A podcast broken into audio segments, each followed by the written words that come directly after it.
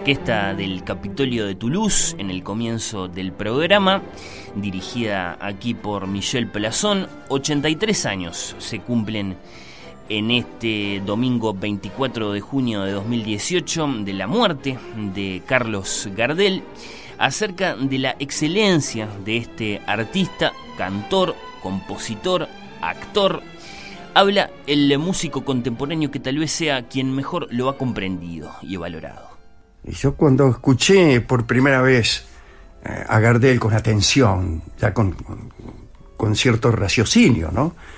Eh, sentí que se abría una puerta que, era la puerta del canto y de esa manera de cantar, de esa manera de cantar que no es teatral, eh, que no, no, no implica un sufrimiento, sino que es antes que nada y en primer lugar musical. Musical. Se abre la puerta de la música. Después le añadimos el componente actoral, lo que se llama la emoción, la interpretación, pero antes que nada es un fenómeno de música. Pero mirá cómo canta este tipo y mirá las canciones que se le ocurren, ¿no? Eso como, como primer estímulo. Y después, eh, el gusto de siempre. A mí eh, me gusta escucharlo a Gardel, no sé si me interesan tanto los, mitos, eh, su santificación y sus sacralizaciones, pero escucharlo a Gardel es siempre un placer y una enseñanza.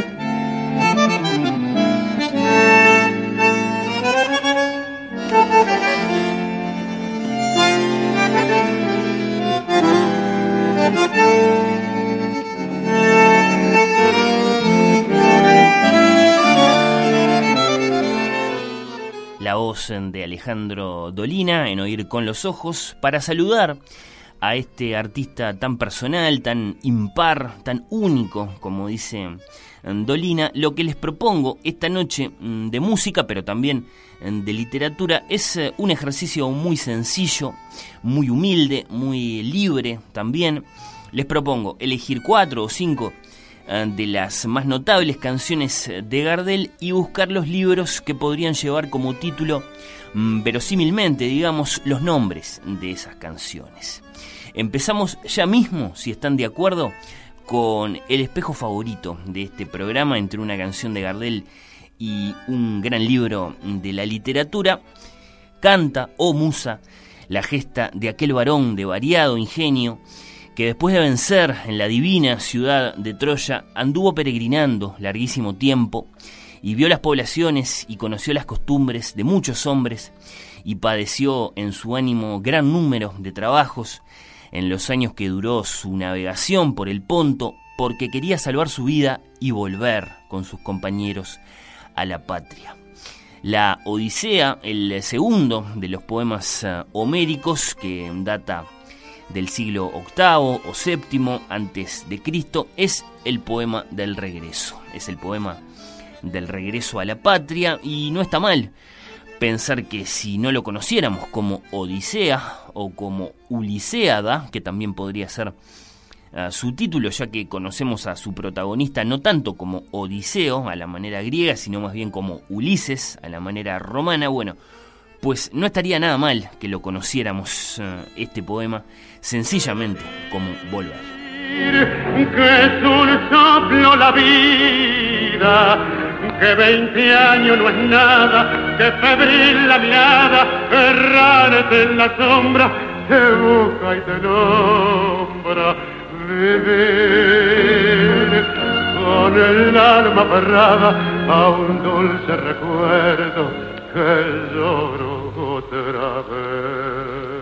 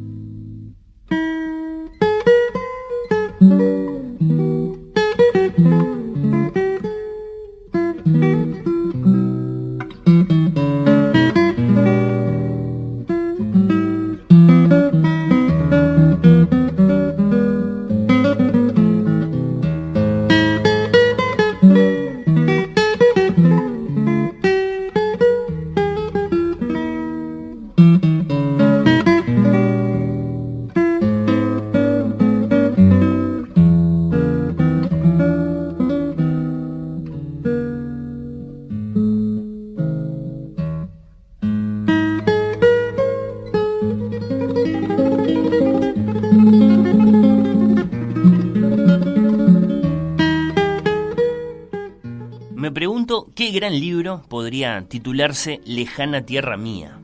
Y me lo pregunto frente a la biblioteca del programa.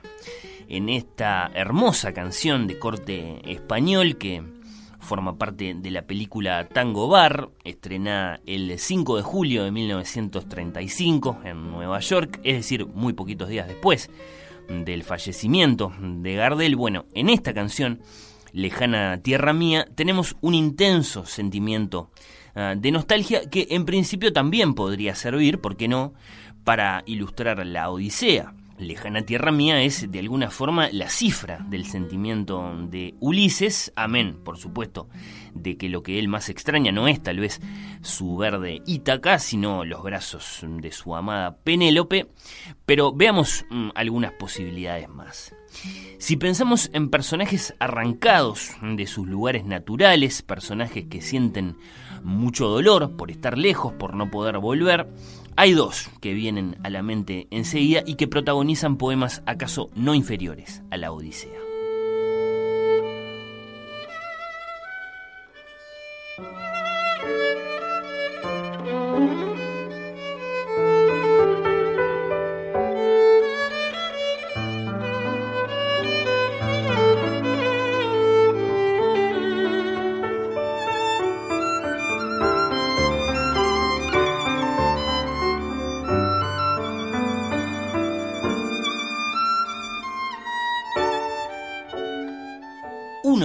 Personajes es el Satanás de John Milton, ese gran héroe villano comparable a Macbeth o al Iago de Otelo.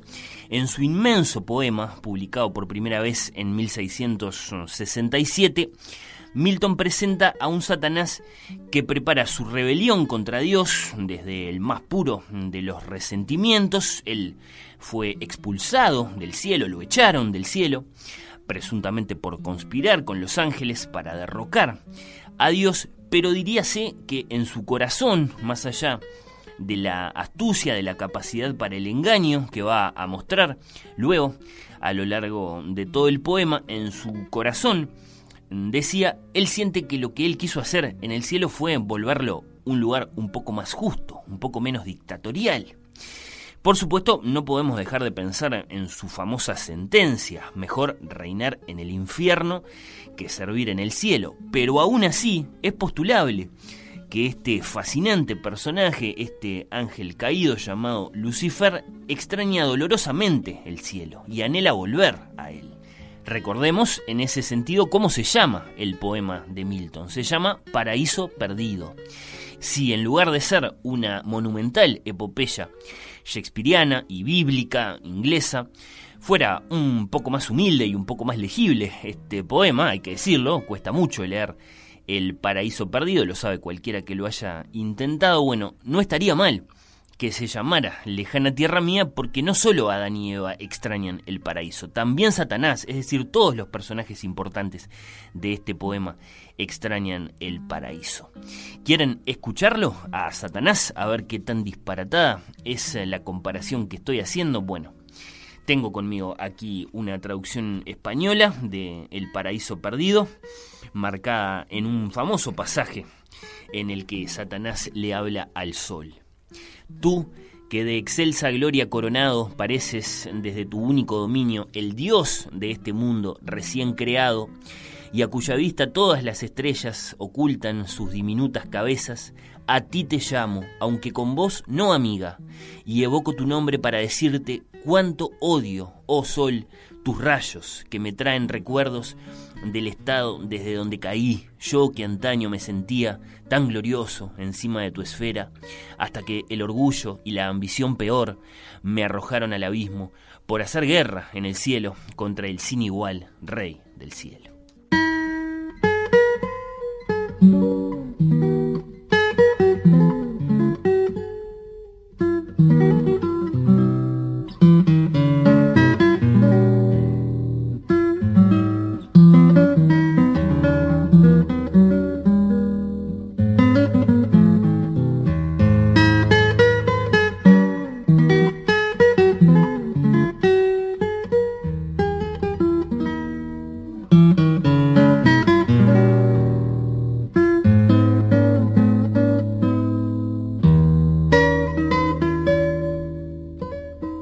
Dicho que hay dos poemas, no inferiores a la Odisea, que podrían llamarse Lejana Tierra Mía. Y el otro es la Divina Comedia, porque si bien, como todos sabemos, la Divina Comedia transcurre en apariencia en los tres grandes reinos de ultratumba, en el infierno, en el purgatorio, en el paraíso, la verdad profunda, mm, digamos, podría ser que la Divina Comedia transcurriera en realidad en otro lugar, en la ciudad que Dante más amaba, en su ciudad, en la ciudad mm, de Florencia, cuyos novelescos, cuyos terribles personajes mm, de la época pueblan el poema al lado de los personajes de la cultura grecolatina que Dante sitúa con implacable criterio de juez en cada uno mm, de los tres reinos. Antes de escribir la Divina Comedia, Dante había pertenecido activamente a uno de los dos grandes partidos políticos de su Florencia. Estos partidos eran el Güelfo y el Ghibelino. Dante era güelfo y dentro del partido ah, de los güelfos se identificaba como güelfo bianchi, güelfo blanco. Las luchas entre partidos y entre facciones de partidos eran muy intensas y las más de las veces eran sangrientas. Había en juego poder mm, político local, había en juego poder eh, imperial, había en juego poder papal también. En esas luchas, eh, todo indica que hacia 1301, derrotada la causa que Dante defendía, el alcalde de Florencia apoyado por el Papa de turno en ese momento, que era Bonifacio VIII, decretó el exilio obligado de Dante, en principio por dos años, pero era por dos años si Dante pagaba una multa altísima que de ningún modo podía pagar, por lo que en lugar de ser por dos años, el exilio pasó a ser perpetuo. Dante no se dio por vencido, buscó la forma de volver a Florencia, por ejemplo, desde París, donde pasó algunos años, pero nunca lo perdonaron, nunca pudo volver. Esos años finales de su vida los dedicó principalmente a escribir la Divina Comedia, su obra mayor y una de las mayores de toda la literatura. Se murió Dante cuando tenía 57 años en la ciudad de Rávena en septiembre de 1321 las calles de su amada e irrecuperable ciudad de Florencia, el rostro de su amada Beatriz, la Beatriz histórica que se había muerto unos 10 años antes de irse Dante al exilio allá por 1290. Bueno, Florencia y Beatriz, tal y como Dante las guarda en su memoria, en su imaginación, componen la Divina Comedia, quizá mucho más de lo que la componen los reinos de ultratumba y la teología de Santo Tomás de Aquino. Ulises, el Satanás de Milton, el Dante de la Divina Comedia, subrayémoslo, Dante es él mismo el protagonista de su poema, bueno, todos ellos pudieron sentir verosímilmente, me parece, esto de no sé si al contemplarte, al regresar, sabré reír o llorar. Escuchamos Lejana Tierra Mía de Gardel y Lepera, antes por Cacho Tirao en solo de guitarra y ahora en su versión canónica, ¿no? Eh, la que forma parte de la película Tango Bar, grabada en RCA Victor en Nueva York el 19 de marzo de 1935 por Carlos Gardel.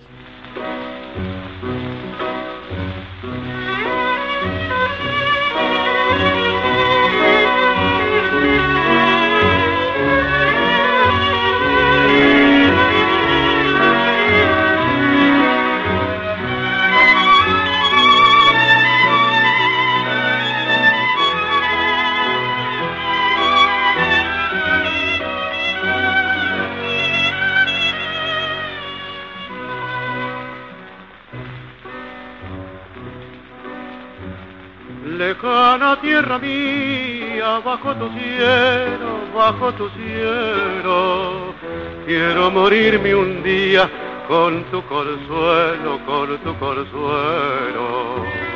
Y oír el canto de oro de tu creparo que siempre añoro. No sé si al contemplarte, al regresar, sabré reír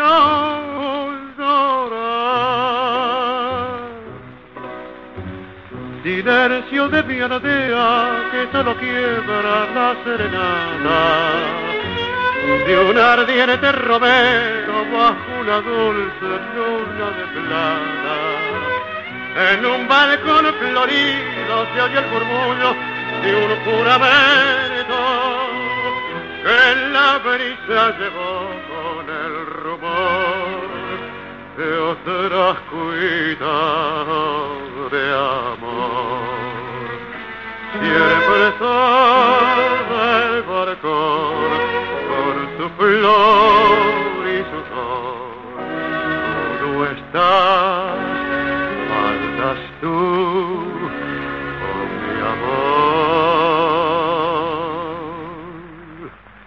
Lejana tierra mía, de mis amores, como te nombro con mil noches sin sueños, con la pupila llena de asombro.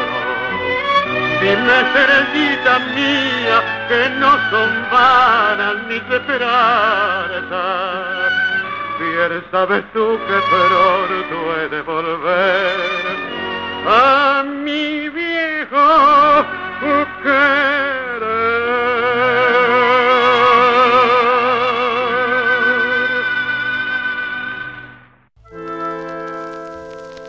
Oír con los ojos.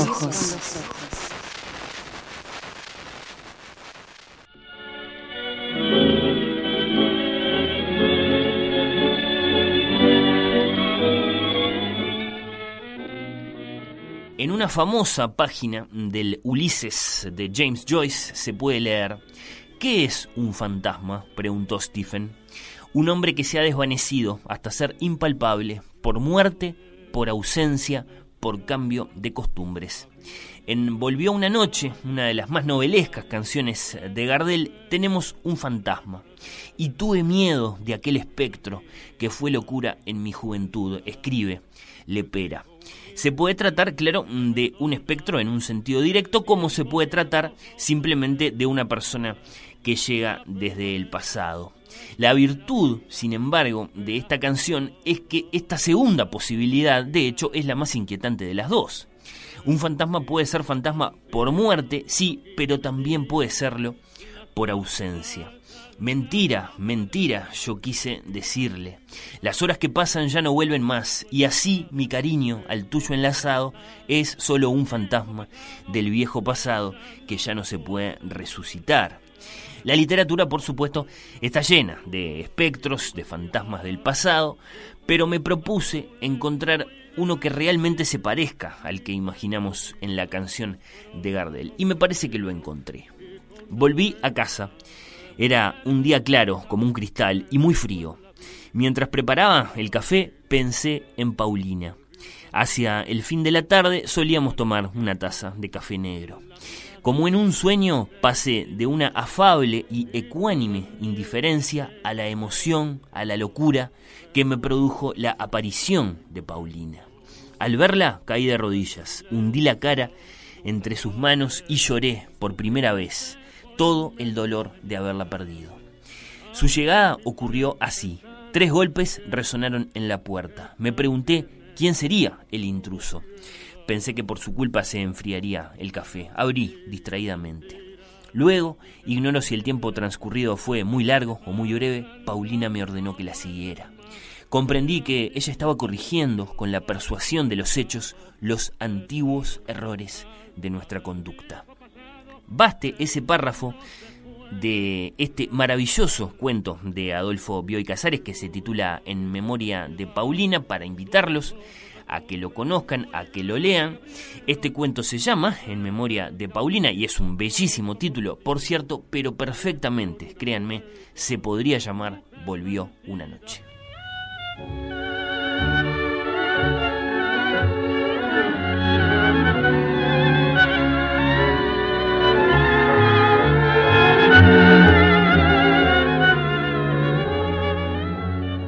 Acerca de las cualidades eh, de Gardel como compositor, digamos que si bien Gardel no tenía educación musical formal, fuera de su educación vocal, de sus eh, estudios de canto, su talento era muy grande.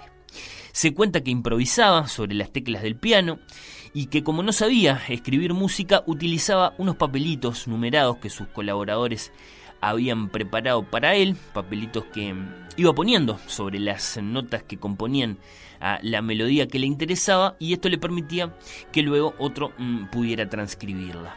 Su oído, claro, tenía que ser muy notable para esto. Y lo cierto es que producía unas melodías muy originales, muy sencillas, que a veces se parecen entre sí, que son, bueno, las melodías que conocemos, ¿no? Melodías absolutamente admirables. En la película El tango en Broadway de 1934, película en la que escuchamos por primera vez la canción Soledad y el famoso Foxtrot Rubias de New York, lo vemos a Gardel en su papel de Alberto Bazán improvisar con un pianista una melodía, simplemente silbándola para luego cantar sobre ella.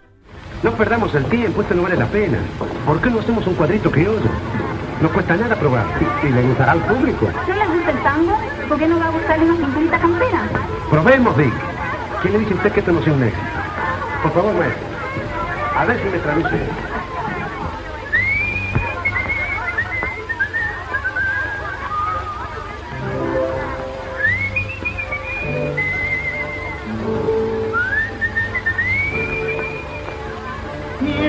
Mientras los vastos amigos que sabían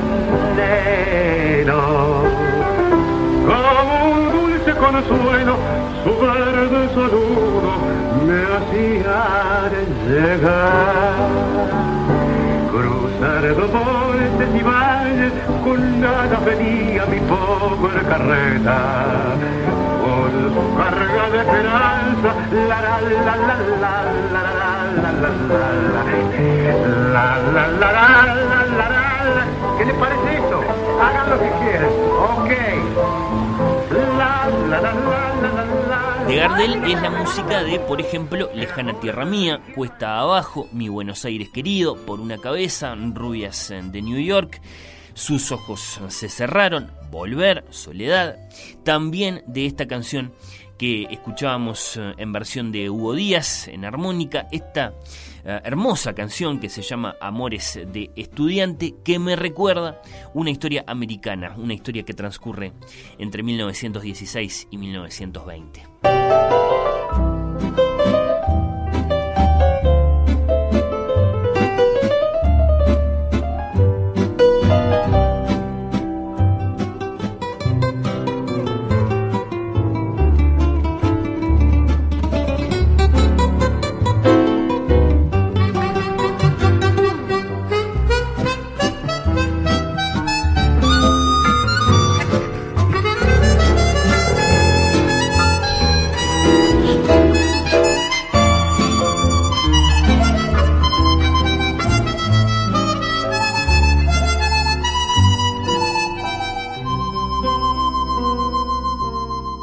Estudiante pobre, nacido en 1896, un estudiante de la Universidad de Princeton a sus 20 años, deja los estudios y se alista en el ejército para ir a la guerra que se está desarrollando por esos años en Europa.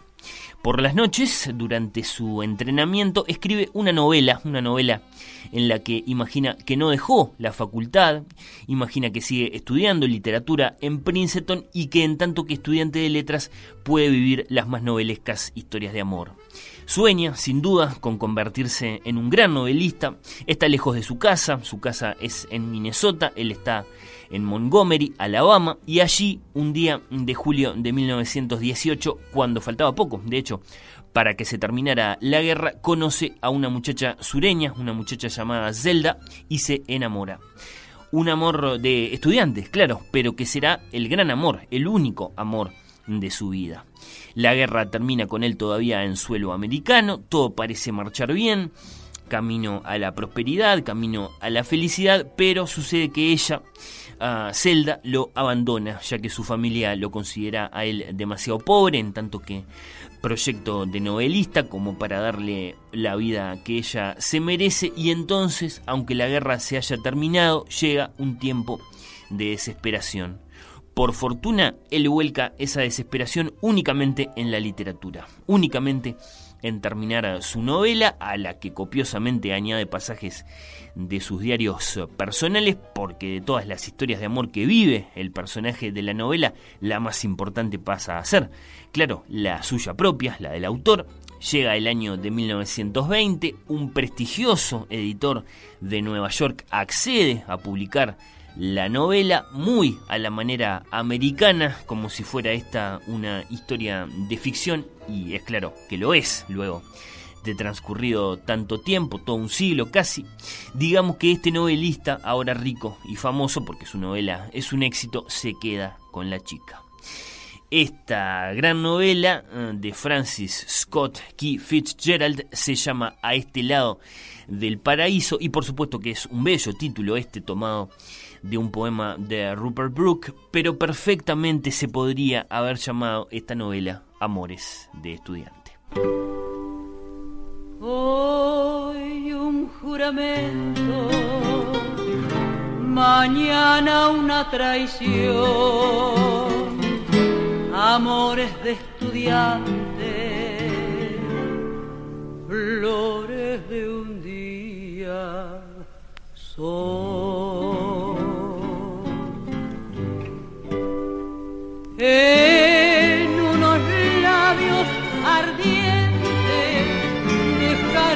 Promesa apasionadamente. Quiero calmar los enojos de aquellos claros ojos, siempre mintiendo amor.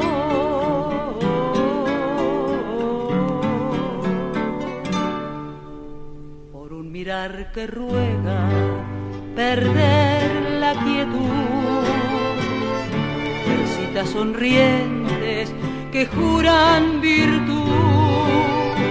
Es una boca loca la que hoy me provoca. Hay un collar de amores en mi juventud. Fantasmas del pasado, perfume de ayer, tocaré doliente plateando mi sien, bandadas de recuerdos de un tiempo querido, lejano y florido,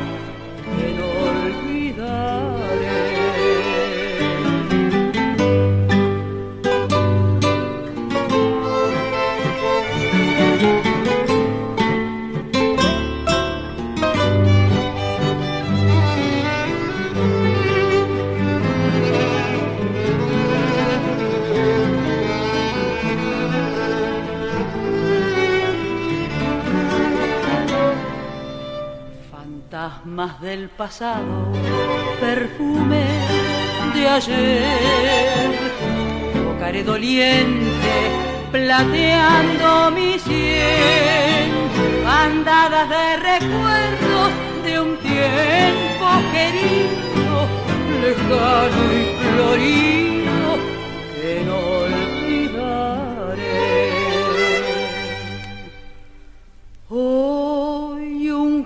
juramento, mañana una traición,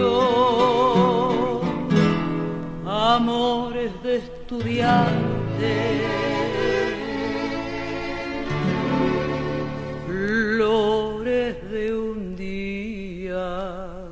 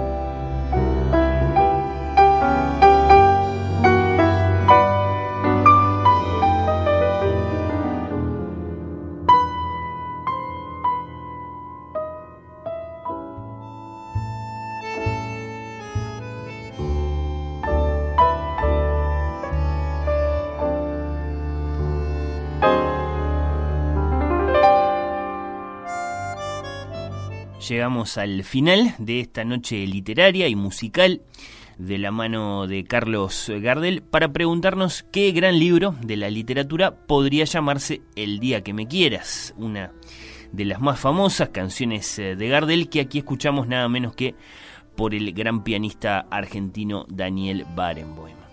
Ciertamente no les quedaría bien como título mm, El día que me quieras a las historias de amor de la antigüedad clásica o del teatro isabelino, que no son particularmente ricas en enamorados armados de paciencia, en enamorados silenciosos y anhelantes. Sí podría tal vez ser un buen título para una historia de amor cortés, a la historia de algún caballero abnegado allá por el siglo XII, digamos, eh, de aquellos que se conformaban con una sonrisa, con besar la mano un día de la mujer de la que estaban enamorados. Y esta es, eh, claro, una expresión anacrónica para las historias eh, de amor cortés, pero sin duda podemos afinar la búsqueda si venimos un poco más cerca en el tiempo.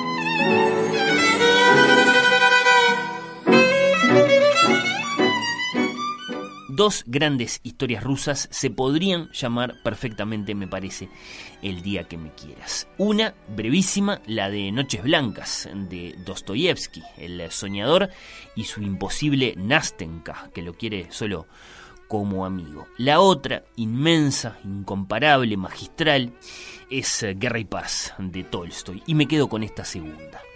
El día que me quieras podría ser, de hecho, la exacta respuesta que hubiera dado el corazón de Pierre Besukov, protagonista de Guerra y Paz, a la pregunta de su amada Natalia Rostov si acaso ella lo hubiera interrogado acerca de cuándo iban a cesar sus tormentos, sus contradicciones, sus accesos de locura, sus despojamientos extremos, sus berrinches de heroísmo. Bueno, como saben quienes han leído la novela, Pierre tiene que esperar unas buenas mil páginas Ah, hasta que Natalia crece lo suficiente, ah, tiene que esperar que se enamore y se desengañe del mejor amigo de Pierre, el príncipe Andrei Volkonsky, tiene que esperar que despierte a la vida sexual, esto sucede cuando Natalia se siente poderosamente atraída por el cuñado en ese momento de Pierre, Anatoly Kurain, con el que Natalia concibe el insólito proyecto de abandonarlo todo, de abandonar su familia y su casa. Y bueno, después de todo eso, entonces sí, Natalia lo quiere a Pierre. Permítanme que les lea, que les comparta un fragmento crítico del escritor inglés William Somerset Maugham, que fue un grandísimo lector de Tolstoy. Pierre y el príncipe Andrei están enamorados, los dos, de Natalia, la hija menor del conde Rostov, en la que Tolstoy creó la más deliciosa muchacha de una obra de ficción. Nada es más difícil que retratar a una muchacha que sea a la vez encantadora e interesante. Por lo general, las jóvenes de las obras de ficción son anodinas, Amelia en la Feria de las Vanidades, mojigatas, Fanny en Mansfield Park, sabiondas, Constantia en El Egoísta o bobas como Dora en David Copperfield. Tontas, coquetas o inocentes hasta decir basta. Es comprensible que constituyan un motivo difícil para el novelista, pues a tan tierna edad la personalidad no está definida. Del mismo modo, un pintor solo puede hacer un rostro interesante cuando las vicisitudes de la vida, el pensamiento, el amor y el sufrimiento han imprimido carácter.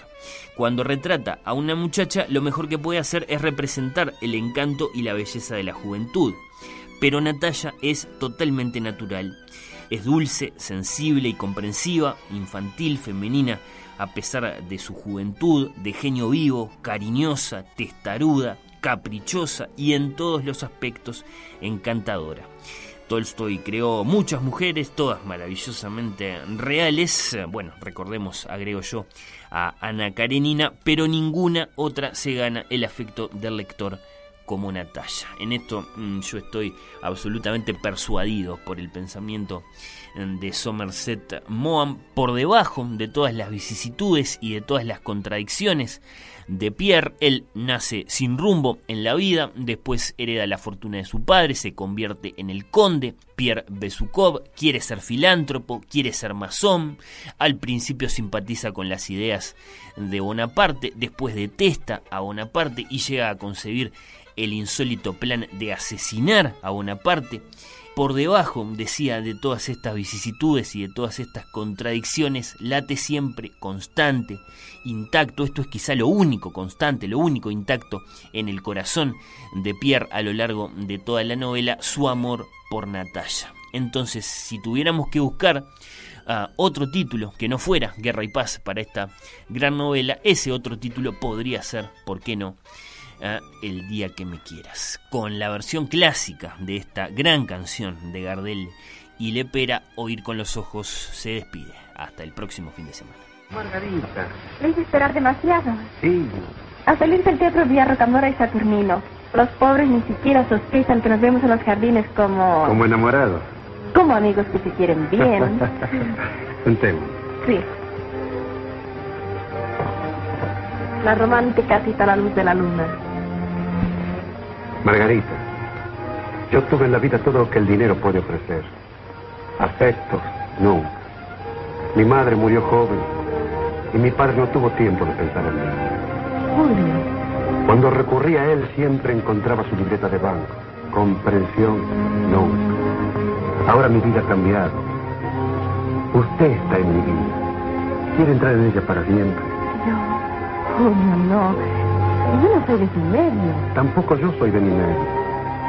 Usted es hijo de una gran familia. No, de una gran fortuna.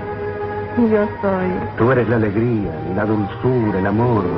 Sin mi familia y sin su fortuna. ¿Qué puede importarme todo eso si tú eres mi fortuna? Cuando me quieras, Margarita, el día que me quieras, no habrá quien sea más rico que yo. Acaricia mi sueño el suave murmullo de tu suspirar. Como ríe la vida si tus ojos negros me quieren mirar. Y si es mío el areparo de tu risa leve, que es como un cantar, ella quieta mi herida todo, todo se olvida.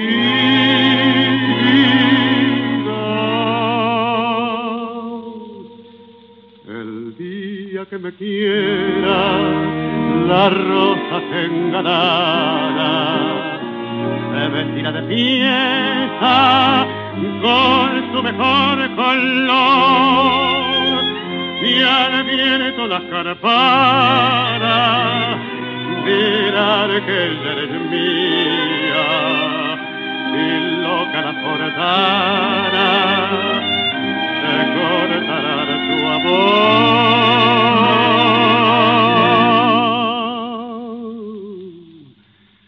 la noche que me quiera desde el azul del cielo. Las estrellas celosas nos mirarán pasar y un rayo misterioso para nido en tu pelo, luciérnaga curiosa que verán oh, cara de mi oh,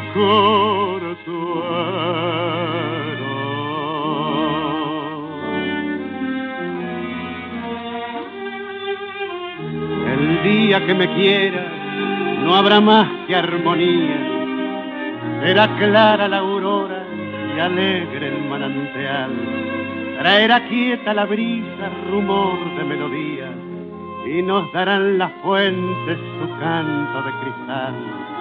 El día que me quiera, endulzará sus cuerdas el pájaro cantor, florecerá la vida, no existirá el dolor.